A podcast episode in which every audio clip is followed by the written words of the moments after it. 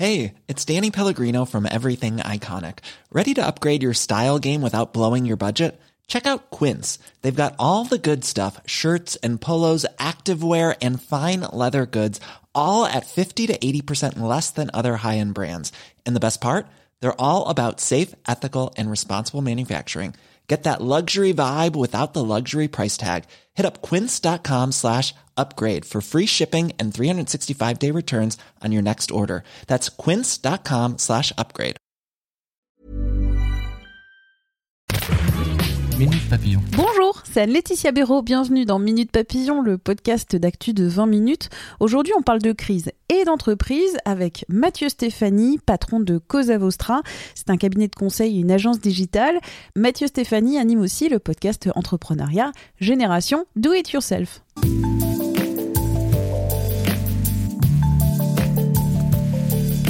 Comment réagit-on le 17 mars midi, heure du confinement, quand on est chef d'entreprise, qu'on a 60 salariés?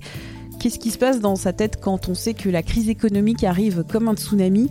Comment gérer ses équipes quand on sait que les contacts maintenant vont être désormais exclusivement par écran interposé? Comment organiser sa trésorerie? Quel recours aux aides de l'État? Ce sont des questions auxquelles de nombreux dirigeants doivent faire face, et ça en urgence. J'en parle tout de suite avec Mathieu Stéphanie, patron de Cosa Vostra, créateur du podcast Génération Do It Yourself. Mathieu, tout d'abord, qu'est-ce que Cosa Vostra? Alors Cosa Vostra, c'est une agence digitale. On aide nos clients à utiliser le digital, donc des outils euh, pour se projeter dans le, monde digital. Donc, ce qui fait sens et ce qui est euh, aujourd'hui euh, très important, même plus que jamais avec cette crise. Et on est une soixantaine de collaborateurs répartis sur plusieurs bureaux et plusieurs pays. Donc, le plus gros bureau étant à Paris, puis on a un bureau à Bordeaux, un bureau à Londres et un bureau à Tunis. Euh, l'essentiel euh, des, équipes, une quarantaine étant en France, et après on a une quinzaine de personnes à Tunis et cinq personnes en, Angleterre. On est chef d'entreprise en période dite normale, mais une pandémie, une crise sanitaire mondiale, est-ce que ça se prévoit, ce genre de choses?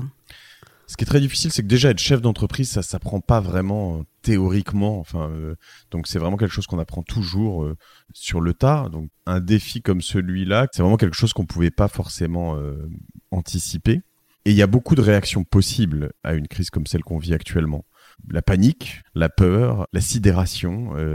et voilà. Et nous, on a essayé d'avoir une réaction assez rapide, de se dire bon, de toute façon, on n'y peut rien qu'est-ce qu'on peut faire au mieux pour nos employés, qu'est-ce qu'on peut faire au mieux pour nos clients, euh, comment est-ce qu'on peut continuer euh, l'activité? Et on a essayé de réagir en, quelques heures, en quelques jours, autant que possible. Début du confinement en France, c'est le 17 mars midi. Qu'est-ce qui se passe de ton côté à cette date et cet horaire-là?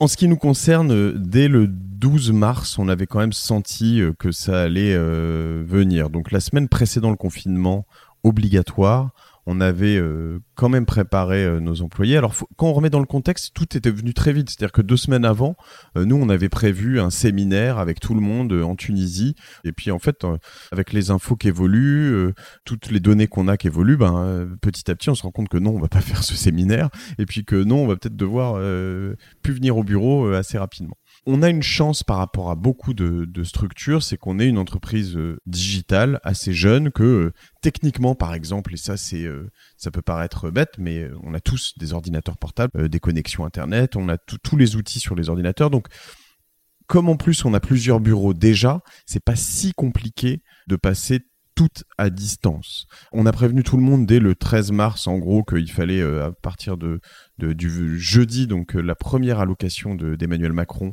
euh, allocution d'Emmanuel Macron qu'on allait euh, probablement devoir travailler chez soi assez vite. Et le vendredi, on a dit à tout le monde de prendre son ordi, prendre toutes les affaires nécessaires pour travailler confiné. Donc nous, on avait déjà 24 heures d'avance sur le, sur le confinement, c'est pas grand-chose, mais au moins on avait prévu tout ça dans le week-end.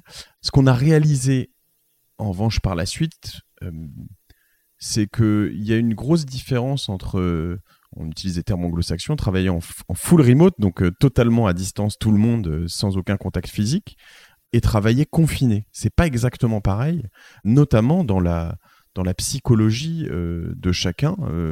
certains sont bien installés, certains étaient par exemple déjà partis en vacances en week-end ou voilà donc ne sont pas revenus. D'autres sont seuls dans un petit appartement dans une grande ville et pour eux c'est souvent beaucoup plus délicat. Donc il y a, y a, plein de paramètres à prendre en compte qui sont très spéciaux. voilà. Et pour revenir à la question du 17 mars, euh, le 16-17 mars, il y a quand même un effet de sidération. Quoi qu'il arrive, même si nous, on a su réagir vite, on a quand même pris un coup, quoi. En tant que dirigeant, il y a un moment, on est un peu sonné, on se dit, euh, attends, mais qu'est-ce qui va se passer euh, Qu'est-ce que je vais faire de tout ce monde qu'est-ce, que vont faire mes clients? Nous, on reçoit des, mails de certains clients dès le premier jour qui nous disent, j'annule tout, j'arrête tout, travaillez plus pour nous, on vous payera plus rien. Donc là, il il faut quand même réagir. Je reviens sur euh, les salariés. Donc, euh, tu dis que les situations sont très différentes suivant les salariés. Comment, euh, quand on est un manager, on arrive à manager depuis bah, derrière son écran et ne plus voir ses, collaborateurs? On fait preuve de créativité, on échange avec beaucoup d'autres entrepreneurs, on, cherche à créer du lien puisqu'il n'y a plus de lien physique, il faut créer du lien virtuel. Donc on appelle plus tout le monde. Nous, on a une réunion quotidienne avec toute l'entreprise, en tout cas tous ceux qui sont disponibles à, ce moment-là. Si certains ont des rendez-vous clients virtuels aussi, bah, ils, viennent pas. Mais tous les jours, il y a une, une on appelle ça un daily, donc une quotidienne euh, qui dure euh, entre 15 euh, et 30 minutes.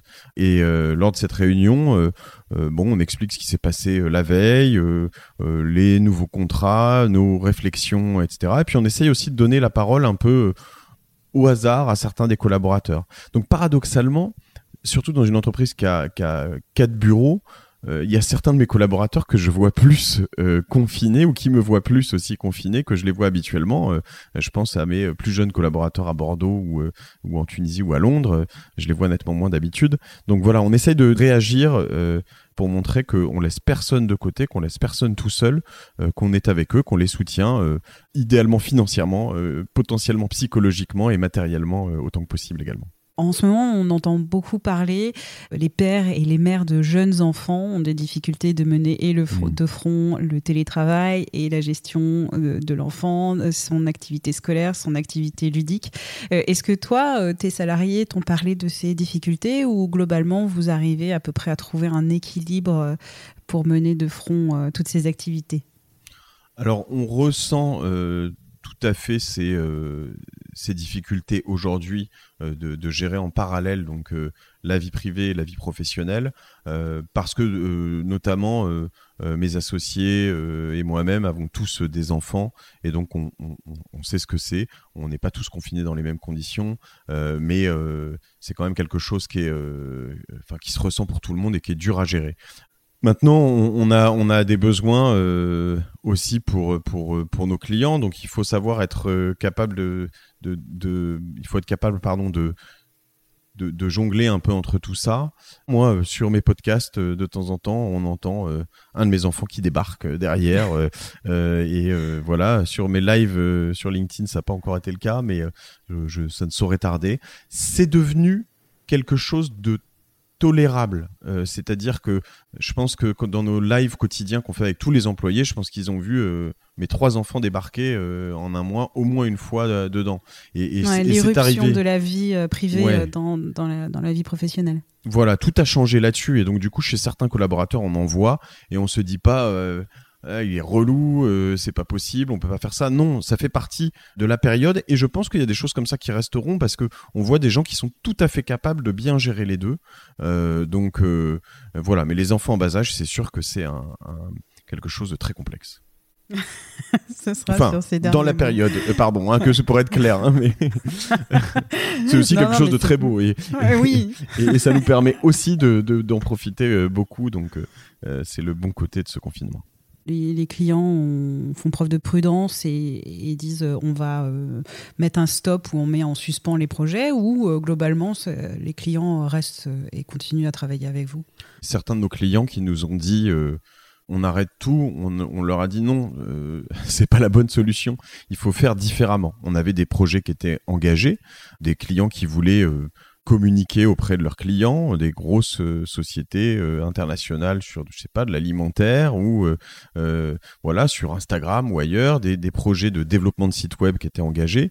on leur dit, il faut pas arrêter tout au milieu. Il faut potentiellement réfléchir à comment on va le faire. Et nous, on est là. Donc, ce qui a été très important pour nous, c'est de leur dire, Cosa Vostra est toujours actif, tous les collaborateurs sont toujours là, on est, on travaille tous les jours. On va pouvoir même peut-être travailler plus efficacement parce que parce que de toute façon on se verra pas en physique, donc c'est plus efficace sur pas mal de points. Euh, donc nous on a vraiment essayé de rassurer fortement nos clients et de leur aussi proposer des choses différentes, euh, ce qu'on a fait à plusieurs reprises et ce qui a, très bien marché. Mais il y a eu un, état aussi, je parlais de sidération, mais de sidération euh, euh, très clair les premiers jours. Quoi. Il y a un moment où on se dit il faut économiser de l'argent, il faut avoir de la trésorerie pour pouvoir payer les salaires dans les prochains mois, les prochaines semaines. Donc il y a un effet de repli. Je pense qu'il n'est pas forcément toujours très bon de se refermer sur soi-même. Évidemment, ça dépend des entreprises. Quand on est un restaurant ou un hôtel, c'est quand même beaucoup plus difficile que quand on est une entreprise dans ce qu'on appelle le B2B. Je voudrais ajouter un point là-dessus. Le B2B, donc c'est business to business. Euh, moi, j'ai une crainte, c'est que sur nos univers, donc moi, je sers principalement des clients qui, eux, servent des clients finaux, donc euh, c'est ce qu'on appelle le B2B, contrairement au B2C, business to consumer. J'ai peur qu'il y ait un, petit euh, décalage dans le temps sur notre crise à nous. C'est-à-dire que nos clients prenant la mesure de leur baisse de chiffre d'affaires et d'activité vont peut-être au bout d'un mois, deux mois, trois mois baisser leur activité ou baisser leur demande auprès de nous. Donc j'ai un peu peur que nous, on subisse la, crise aussi un peu à retardement.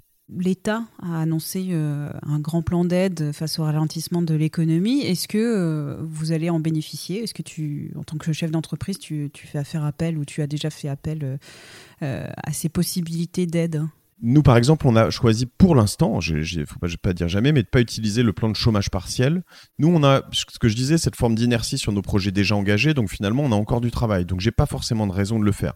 On engage euh, la procédure de ce qu'on appelle le prêt, PGE, le prêt garanti par l'État, euh, donc qui nous permet de récupérer un, prêt à, d'un montant assez important de puisque c'est un, un prorata de notre chiffre d'affaires, un taux zéro, donc c'est vraiment euh, au total c'est un coût de 0,25%, donc c'est 0,25%. Si on emprunte 200 euh, 000 euros, ça coûte 500 euros par an, donc c'est vraiment pas cher. Ça, ça nous permet juste de sécuriser un peu euh, et de se dire si jamais on a un coup dur demain, ben, on pourra payer quand même euh, nos collaborateurs, nos charges, etc. Donc ça, on, l'engage. Et après, ce qu'on a fait, en tout cas de manière euh, assez radicale dès le début, c'est qu'on a décalé tous nos remboursements euh, d'emprunts sur l'achat des bureaux, tous les remboursements et les, les, paiements à l'URSSAF, les charges, etc. Tout ce qu'on pouvait décaler de trois ou six mois, on a décalé parce que, en effet, dans l'entreprise, on dit euh, cash is king, il faut avoir euh, euh, un peu d'argent de côté, de la trésorerie pour pouvoir payer ses échéances, parce que quand on est à zéro, généralement, plus personne vous, veut vous prêter. Toi particulièrement, tu continues les podcasts, le célèbre podcast Génération 18 Yourself. Tu fais des podcasts spéciaux Covid-19. Ma stratégie, c'est un peu comme sur, le, sur la gestion de l'entreprise, c'est-à-dire que moi je considère que je me sens un peu comme un capitaine au milieu d'une tempête et je vois des gens qui, euh, ben, euh, euh, alors on peut pas forcément rentrer au port, je suis désolé de cette image, mais qui font un peu le dos rond, qui attendent. Et je pense qu'il faut, il faut moi au contraire affronter cette tempête et, prendre un maximum de d'informations. Tout comme je pense que nos clients n'oublieront jamais comment on les a soutenus et suivis pendant cette tempête. Je pense que les auditeurs de Génération Do It Yourself, je voulais pas les lâcher en me disant bon bah j'arrête euh, pour l'instant parce que j'ai rien d'intéressant à vous donner ou parce qu'il y a un peu moins d'audience parce que je fais des podcasts souvent très longs. Et j'ai plutôt mis les bouchées doubles en disant à mes auditeurs eh ben écoutez je vais vous proposer des contenus différents puisque je parle à des, cadres dirigeants des entrepreneurs des gens qui sont intéressés par l'entrepreneuriat et le management. Ben, je vais leur dire je vais je vais aller interroger euh, des tas de personnes, certains qui euh, euh, ben, subissent une crise terrible dans leur entreprise et comment ils font pour y faire face, d'autres qui euh, finalement se trouvent à avoir des, des, commandes dans le digital qui explosent parce que, je sais pas, ils vont vendre des couches et que tout le monde va commencer à commander des couches par Internet désormais. Donc on voit un peu toutes les typologies d'entrepreneurs à qui on peut se comparer et après d'aller un peu plus loin dans tout ça et trouver des inspirations. Donc je vais euh, faire des épisodes avec euh, un amiral commandant de sous-marin pour comprendre ce que c'est euh, le confinement dans un, dans un sous-marin. Est-ce qu'il y a des analogies possibles? Est-ce qu'il y a des bons conseils à prendre? Je vais faire un coach sportif, quelqu'un qui va parler d'alimentation, de routine, etc. etc. Et l'idée, c'est vraiment aussi d'être capable de, de se renforcer grâce à ce podcast au, final, c'est aussi un peu une thérapie pour moi. Ça me permet de, me confronter et de d'apprendre euh, des meilleurs à chaque fois, ce qui est vraiment la, thèse de base de Génération Do It Yourself. Euh, on est la moyenne des personnes qu'on fréquente, donc euh, je vais augmenter ma moyenne en, fréquentant les meilleurs. Merci à Mathieu Stéphanie pour son témoignage. Quant à Minute Papillon, n'oubliez pas de vous abonner à ce podcast d'actu sur toutes les plateformes de podcast en ligne. Demain, on se retrouve pour répondre aux questions des lecteurs. Donc suivez-nous à partir de midi 20. Portez-vous bien.